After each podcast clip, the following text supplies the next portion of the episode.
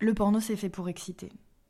Clairement, c'est l'objectif principal, c'est sa vocation excitatoire. Euh, après, sa forme artistique, euh, les récits qui sont portés, euh, la façon dont c'est joué, la façon dont c'est réalisé, ça peut être fait de mille manières, mais, mais le porno, ça a un but excitatoire très basique. Et ça, ben, c'est une chose tellement subjective, l'excitation et le désir, est aussi tellement fragile que voilà, il faut qu'il y ait, il faut qu'il y ait vraiment de tout. Méga combi. Je suis Elisa, créatrice sonore et comédienne et performeuse. Rencontre. J'ai créé le site supersexuy.tumblr.com qui est une plateforme collaborative de création, d'invention de porno sonore. Qu'est-ce que j'allais dire?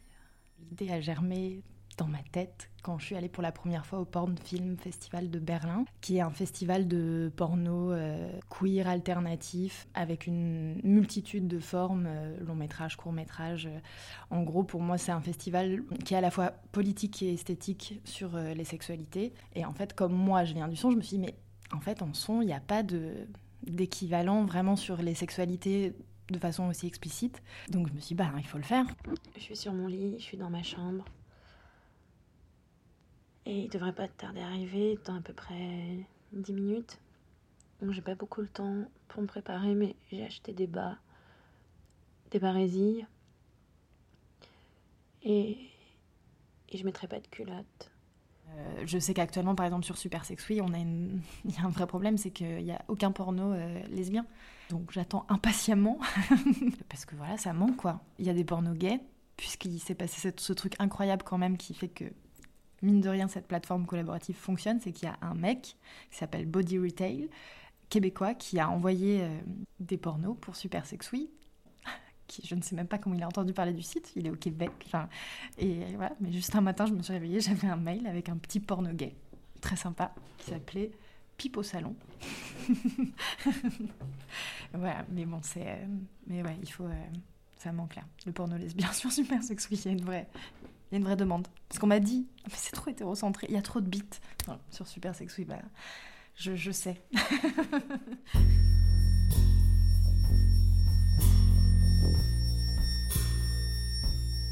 Ce qui peut parfois poser problème et question dans la pornographie visuelle, c'est les représentations des corps. Bah là, avec le son, par exemple, on évacue cette question-là. C'est qu'on n'a pas de, encore une fois, il n'y a pas de normes, il euh, n'y a pas de, euh, ouais, y a, y y a, pas de modèle. Et puis aussi, il n'y a pas non plus des fois parce qu'un corps euh, représenté dans un film porno, ça peut être très excitant, mais ça peut être aussi complètement assassin du, du, désir et de l'excitation. Enfin, ça, ça, peut être radical. Bon, là, avec le son, il y a ce truc génial qui fait qu'on est, on est plus dans les représentations physiques normées, on est dans autre chose, on est dans de la voix et les corps, on les invente en fait. C'est ça qui que je trouve assez génial c'est qu'on fait avec la subjectivité de celui qui écoute.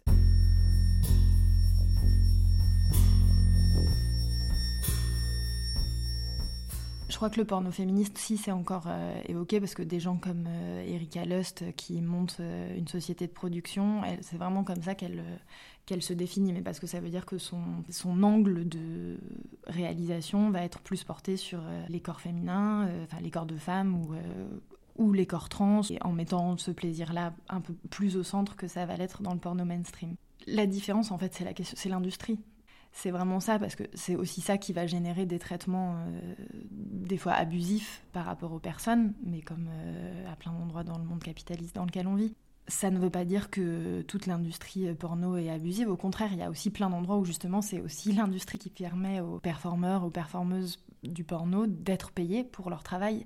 Dans le porno alternatif, c'est la grande difficulté. Par exemple, je suis retournée cette année au Porn Film Festival et hum, bon, il y a un super mouvement euh, hyper beau et hyper enthousiasmant de jeunes euh, réalisateurs et producteurs et performeurs de porno queer, clairement. Et eux, leur grande problématique, c'est l'argent. Et c'est clair que ça pose un vrai problème parce que c'est des gens qui ont envie de produire des formes qui sont hyper importantes, hyper précieuses parce que justement ça valorise les sexualités et ça les met en scène euh, comme on les a pas trop vu, pas assez vu en fait pour l'instant. Mais sauf que s'ils peuvent pas être payés pour faire ça, ben ils vont le faire moins bien, euh, ou ils vont le faire euh, dans des conditions ultra précaires et, voilà, c'est pas c'est pas ce qu'on leur souhaite en fait. On souhaite qu'ils puissent aller au bout de leur euh, imaginaire de, créateur.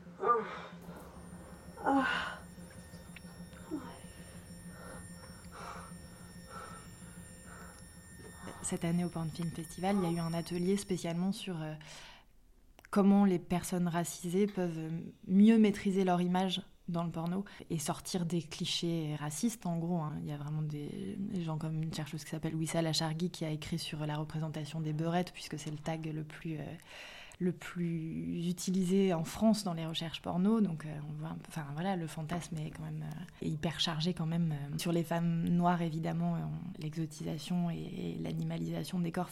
Il y a quand même beaucoup de trucs à dire là-dedans, mais on peut le critiquer, mais c'est sûr que c'est ultra divers. Enfin, la diversité, elle est, elle est phénoménale même. Je dirais pas que c'est trop, mais c'est c'est même un peu fou des fois. Enfin, je veux dire, justement sur la représentation des fantasmes, on peut découvrir des trucs euh, complètement incroyables grâce à ces représentations qui existent déjà dans leur multitude. Mais, mais le travail du porno alternatif, du porno féministe ou queer, disons qu'il va être plus précis, je pense, sur ces, euh, ce, ce travail de représentation. Tu sais, la première fois, tu m'avais, tu m'avais demandé si je voulais te prendre. Oui. en vrai, j'aimerais bien. Mhm. J'aimerais bien aussi. Ah ouais C'est vrai. Mais j'ai jamais fait. Je ne peux pas me revendiquer comme euh, euh, personne queer. Je, je suis euh, une femme blanche, euh, hétérosexuelle, euh, pratiquante, on va dire, même si je me définirais beaucoup plus comme bisexuelle. Mais enfin, je- ouais, ce serait vraiment euh, un peu euh, une appropriation abusive que de dire que je suis queer. C'est des mouvements artistiques, politiques desquels je me sens très proche. À titre personnel, euh, je ne vais pas revendiquer que je fais du porno queer. C'est, c'est pas mon endroit euh, politique de place dans le monde et tout ça, mais c'est, disons que c'est, c'est ce dont je me sens le plus proche. J'ai commencé à me toucher tout à l'heure. Et j'ai pensé à ce qu'on allait peut-être faire. J'ai très envie qu'on joue avec mes fesses. J'ai très envie d'avoir sa main complètement dans ma chatte. Et j'ai acheté du lubrifiant pour ça. Je pense que je travaille, en tout cas dans mes projets, plus pour un consentement positif, c'est-à-dire euh, voilà, de pouvoir se connaître, affirmer ses désirs. Et c'est un endroit hyper important de lutte pour les femmes sur la question de la sexualité, c'est de pouvoir euh, euh, dire ce qu'on veut, ce qu'on désire, pour pouvoir aussi dire ce qu'on désire pas, et pas seulement être d'accord